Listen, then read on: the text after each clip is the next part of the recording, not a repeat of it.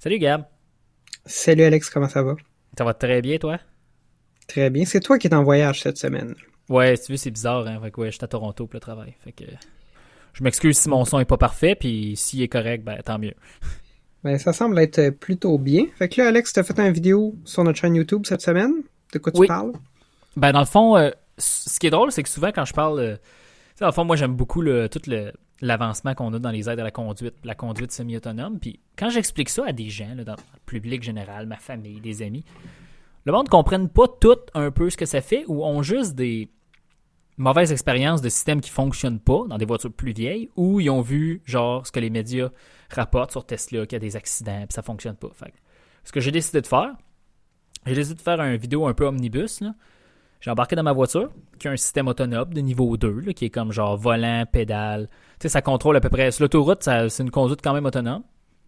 Puis je suis parti me promener, puis de la façon que c'est filmé, j'explique qu'est-ce qui arrive si tu ne réponds pas ou qu'est-ce qui arrive quand la voiture dans son environnement, comment elle réagit. En espérant que ça peut euh, rassurer certaines personnes, ou si ça fait peur à des gens, ça fera peur à des gens. Le but, c'est qu'on aura. J'ai juste conduit et j'ai expliqué ce qui se passait.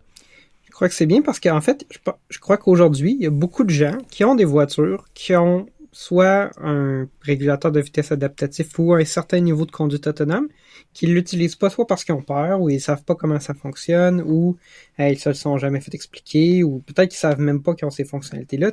Ça fait plusieurs années maintenant que la Corolla, même de base, même manuelle, la moins chère, qui a quelques années coûtait 16 000 vient avec euh, un régulateur de vitesse adaptatif. Là.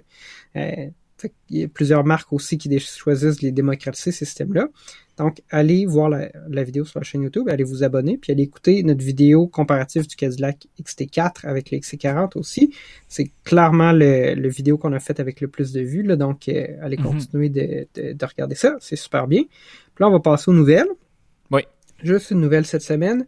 Le Sierra 2022 a été dévoilé, donc on connaissait déjà le Silverado 2022. Le Sierra, c'est son petit frère, ben, ou son grand frère, en fait, c'est le plus ouais, cher. son grand frère, oui. En général, chez, chez GM, chez GMC, en fait. Donc, je vais résumer ça un peu vite, là.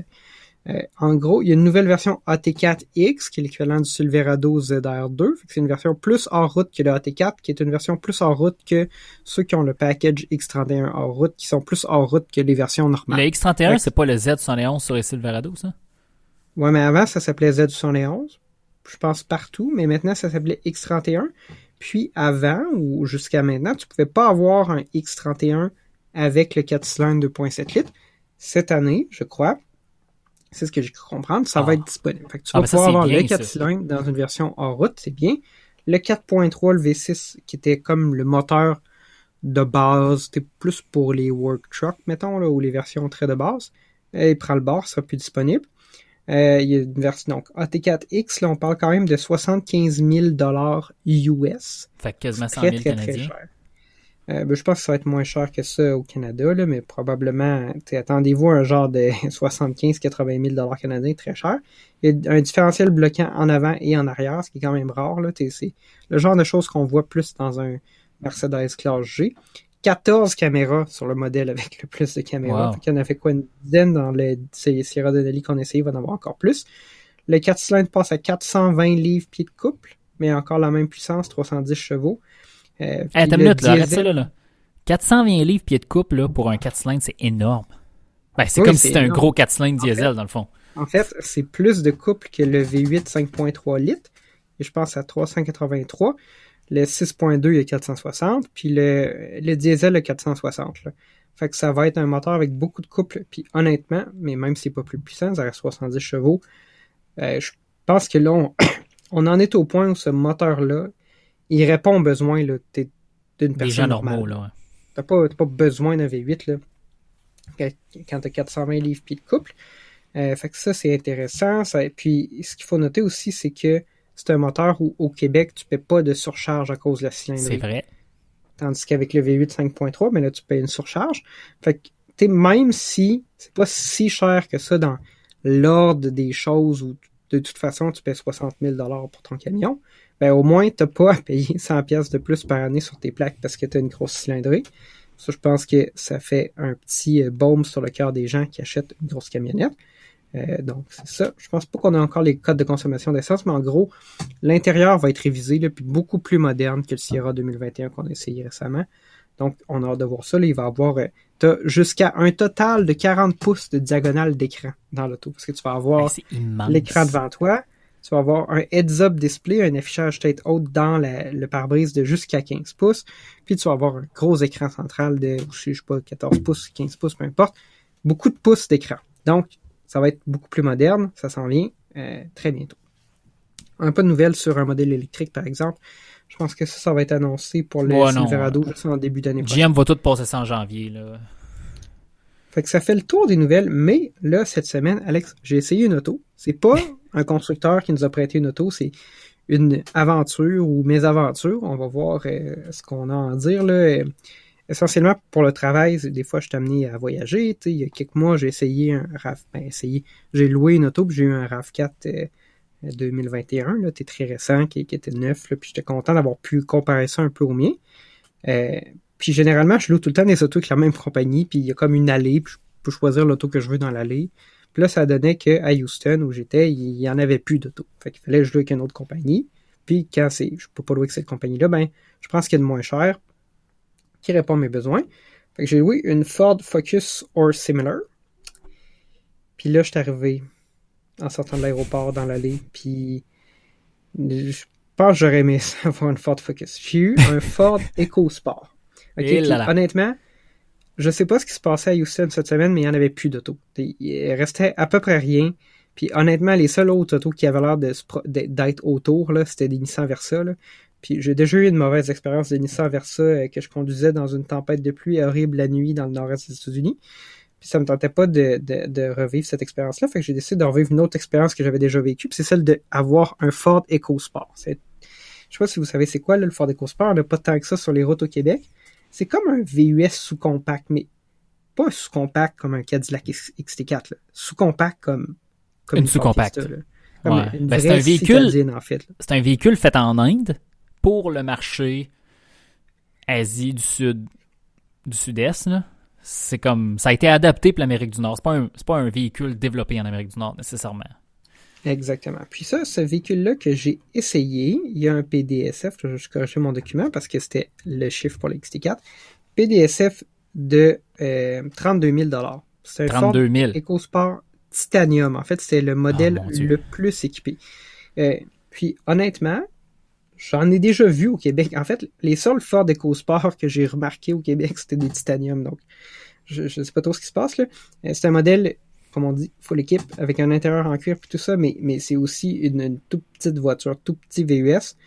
Euh, je vais parler des specs, puis après ça, on va lister les points forts, points faibles, euh, conduite, ces genres de choses-là. -là, c'est un modèle titanium 4 roues motrices ou traction intégrale. Donc, il y a le moteur 2 litres aspiration naturelle, qui est un moteur qu'il y avait ou que dans la Focus ou qu'il y avait dans la Focus aussi, là, qui est censé faire 166 chevaux, on va en reparler.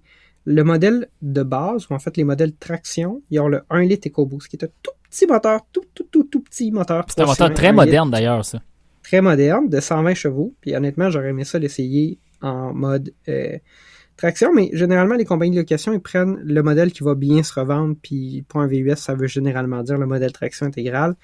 Même si j'étais à Houston, puis que c'est juste des autoroutes en béton, où tu n'as vraiment pas besoin d'une traction intégrale. Sauf la fois aux deux ans qui neige. Euh, bon, point fort, il y en a quand même. Là. Il n'y aura pas un bruit de sauterelle avec euh, pas, pas rien à dire. Il y a quand même certaines choses positives sur l'éco-sport. Euh, entre autres, puis là ça m'a surpris un peu, ce modèle-là, il est équipé de roues de 17 pouces, puis les pneus c'est du 205 55 50 R17. Quand même des pneus à profil plutôt bas, euh, le même genre de flanc que j'avais sur euh, mon auto précédente qui était un peu plus sport. Puis je pense que ça sauve un peu l'auto au niveau de la conduite. Là.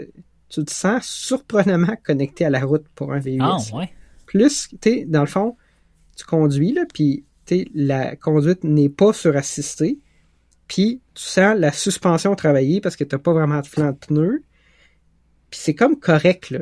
Genre, le, comportement routier en ville et, puis même sur l'autoroute, là, euh, on va parler de la puissance après, là, mais c'était comme adéquat. Ça m'a surpris positivement, fait qu'il faut, le donner à Ford. Après ça, malgré le fait que c'est un véhicule qui est vraiment minuscule, c'est incroyablement court, c'est vraiment un véhicule très, très, très citadin, ben, t'as quand même des places arrière adéquates. Moi, je suis pas bien grand, mais je peux clairement m'asseoir derrière la position où moi, je suis assis, puis il me restait encore, mettons, 10 cm d'espace pour les genoux, là. Fait pour un véhicule euh, de taille citadine, c'était très, très, très acceptable. Il y avait Android Auto avec fil, pas sans fil, c'est un 2020 que j'essaye, je sais pas si dans le 2021 ou le 2022, ça va être disponible sans fil, qui, est, une feature que moi j'aime beaucoup dans les autos maintenant, de juste, tu rentres dans la voiture, puis une fois que tu as connecté ton téléphone une première fois, ça se fait tout seul. C'était pas le cas ici, il fallait le fil, mais ça fonctionnait bien. Euh, puis j'utilisais Android Auto pour la navigation. Je n'ai pas essayé la navigation euh, native du système. Tu as juste mis Android Auto. Euh... J'ai juste mis Android Auto, ouais. j'ai fonctionné avec Android Auto, puis ça fonctionnait correct. Euh, c'était pas la meilleure expérience Android Auto que j'ai eue, mais ça fonctionnait. Il y a une feature intéressante, Alex. Il y avait un bouton que j'ai jamais vu dans aucune auto. Puis là, peut-être que tu vas me dire, Alex, toutes les autos ont ça sauf la tienne, là, mais il y avait un bouton à trois gradations où c'était la vitesse maximum du fan ou du ventilateur, hein? du système de climatisation que tu peux utiliser même si tu es en climatisation automatique. Puis ça, ça attends, attends, attends, attends, attends, attends. Je vais t'expliquer.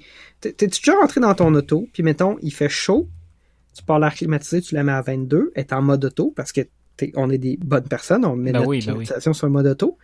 Puis là, tu éventuellement, l'auto se réchauffe tout seul, le système de climatisation fonctionne. Puis là, le ventilateur est dans le tapis pour atteindre le plus vite possible ton 22 degrés. Mm -hmm. Puis, c'est bruyant, c'est désagréable. Moi, j'aime pas ça.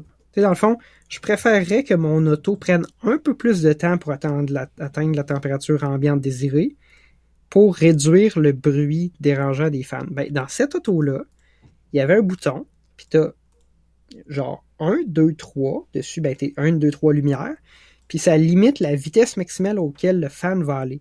Fait que si toi t'aimes pas ça, le bruit du fan au fond pour refroidir ton auto ou la réchauffer, ben ça va prendre juste un petit peu plus de temps, puis il va limiter la vitesse. Fait que moi, mettons à 2 sur 3, j'étais bien content parce que le fan il partait jamais au fond, puis ça me dérangeait pas. Parce que eh ben. le ventilateur, ça me dérange.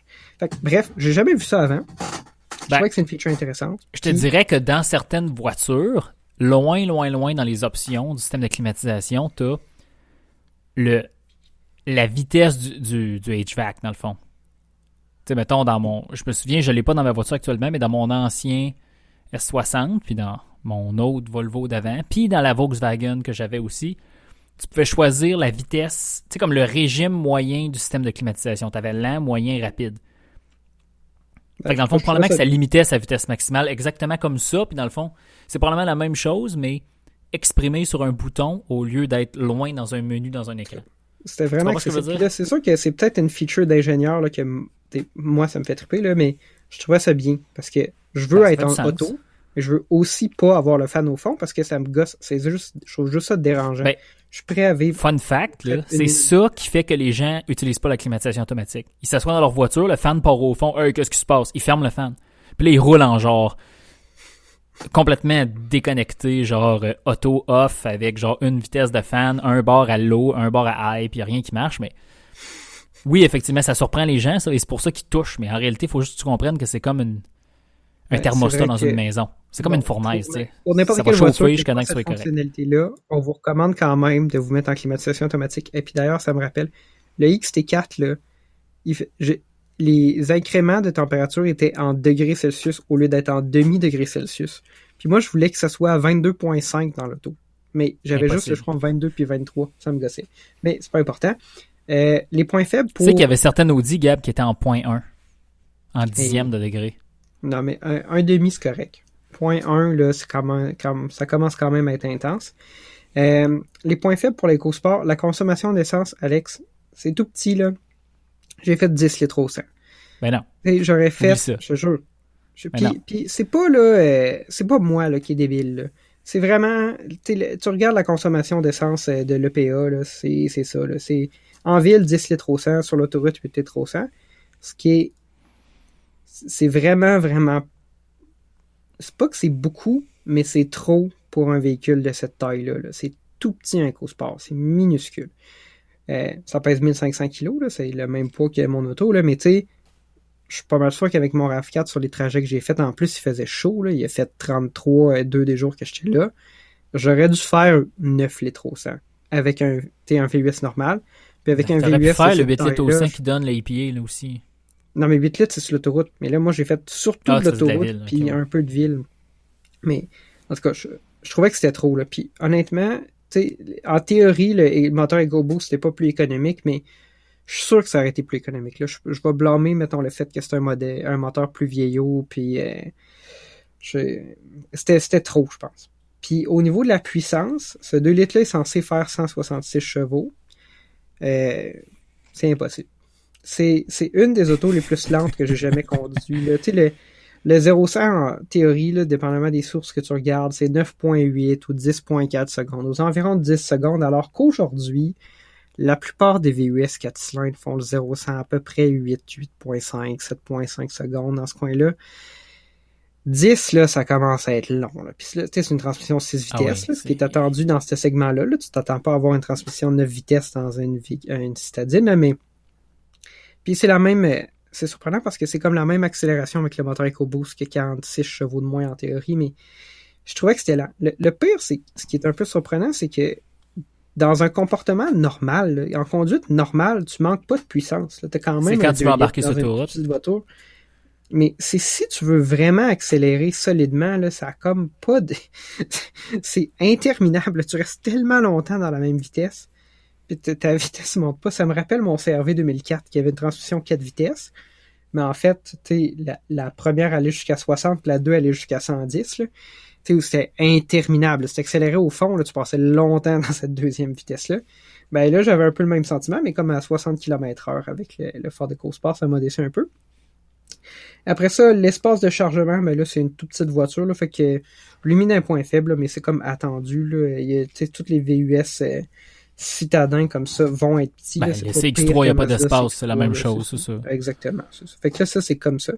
Après ça, des fois, souvent, euh, au Texas, il y a beaucoup de. Ben, quand il pleut, il pleut beaucoup. Là. Souvent, tu as des comme gros drains dans les parkings, puis ils sont, sont vraiment plus bas que le reste du stationnement. Là, fait que c'est comme des surfaces très angulées. Là. là des fois, j'allais là-dedans, puis c'est sûr que c'est une auto il n'y a pas beaucoup de flancs et pneus parce que c'était des roues de 17 pouces sur des tout petits pneus. là, j'avais l'impression que je sais pas si c'est l'auto qui pliait, mais l'intérieur de l'auto squeakait quand je roulais sur des surfaces inégales. Là, j'étais comme, c'est quoi ça? Mais, mais tu c'est pas une auto qui a été conçue pour notre marché, là? C'est une auto, comme tu as dit, qui a été conçue pour le marché indien. Puis c'est le genre de choses que tu peux t'attendre dans une auto comme ça, dans ces marchés-là, mais pas dans un VUS à 32 000 euh, de, de cette taille-là, en tout cas.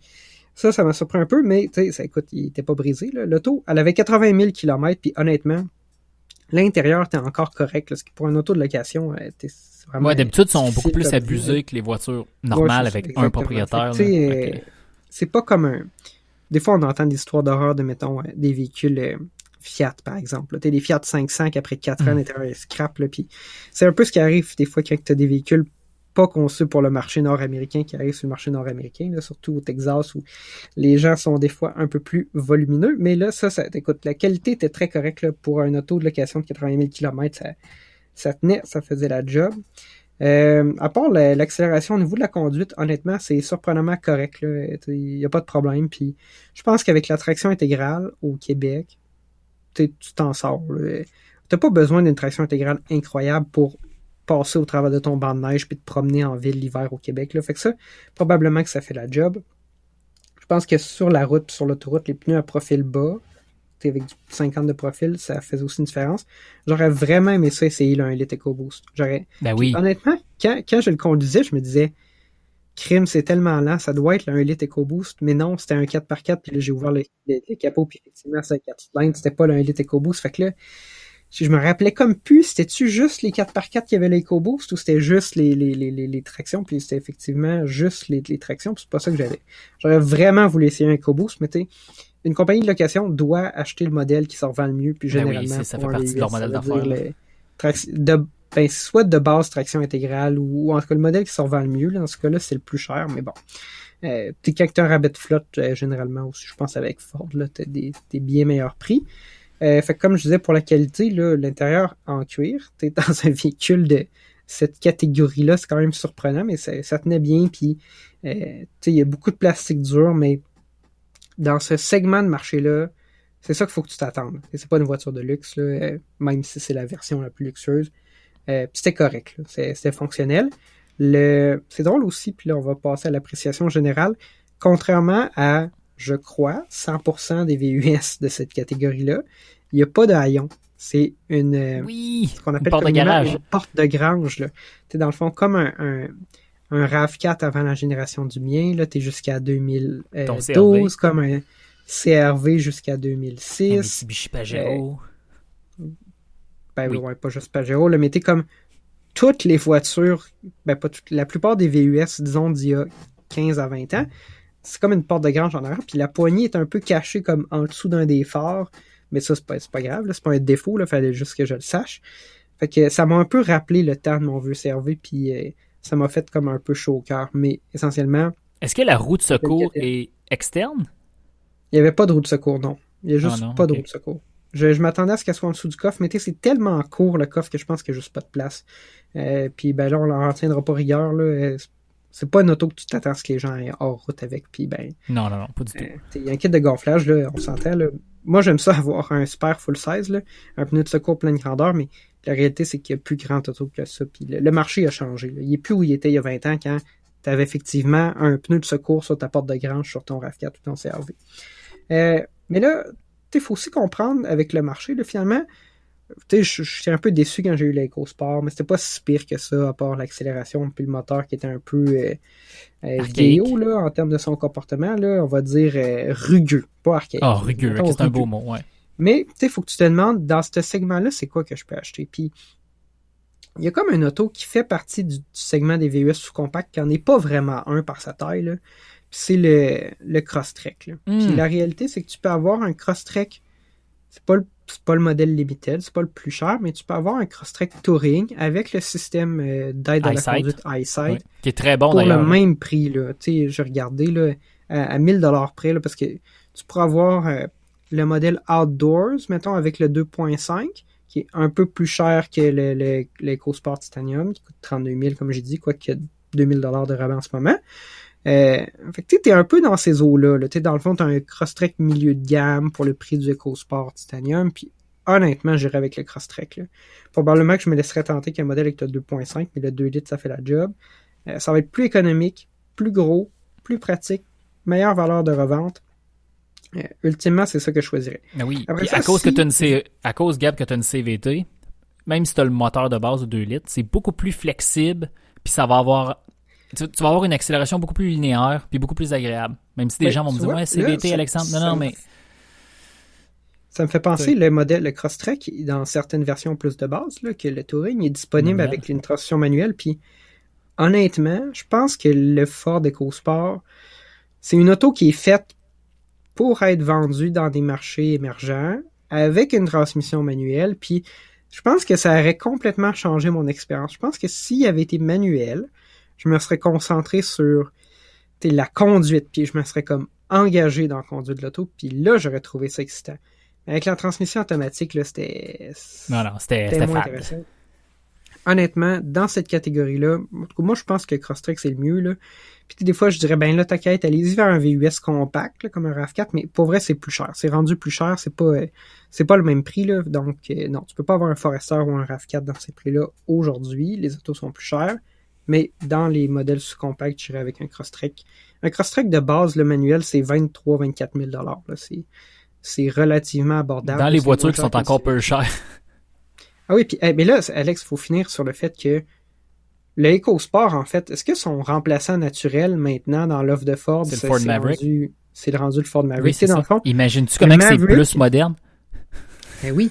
Le Maverick, ça va être le même prix qu'un EcoSport de base, peut-être un petit peu plus cher, là, mais ça va être dans sa version euh, hybride, le même prix qu'un qu'un EcoSport milieu de gamme, ça va être plus économique, ça va être plus pratique, il va avoir plus de place, ça va être plus moderne. Est-ce que j'achèterais un Maverick maintenant que ça devient la voiture d'entrée de gamme chez Ford? Ben oui. Ben, ben oui. C'était bien plus intéressant qu'un EcoSport. J'espère que l'année prochaine, ou la, la prochaine fois que je vois à Houston, le char de base qu'ils vont me donner, ça va être un Maverick. Ça, ça je trouverais assez excitant, surtout en version hybride. Ça fait le tour, Gab. Mais, Ben oui, veux-tu, moi, pour conclure, après la. Tu sais, je n'ai jamais essayé. Je me suis assis dedans une fois, peut-être dans un EcoSport. Je pense que Ford, pour l'adapter à l'Amérique du Nord, a fait une bonne job. Comme là, après 80 000 km, l'intérieur n'est pas trop démoli. C'est un, un bon gage qui ont fait un travail qui est quand même pas pire. Puis tu as dit que la conduite, c'était correct. Ça reste que une vieille plateforme là, non adaptée, qui n'a pas été développée pour notre marché, ça paraît tout de suite. Tu peux pas pense camoufler ces choses-là.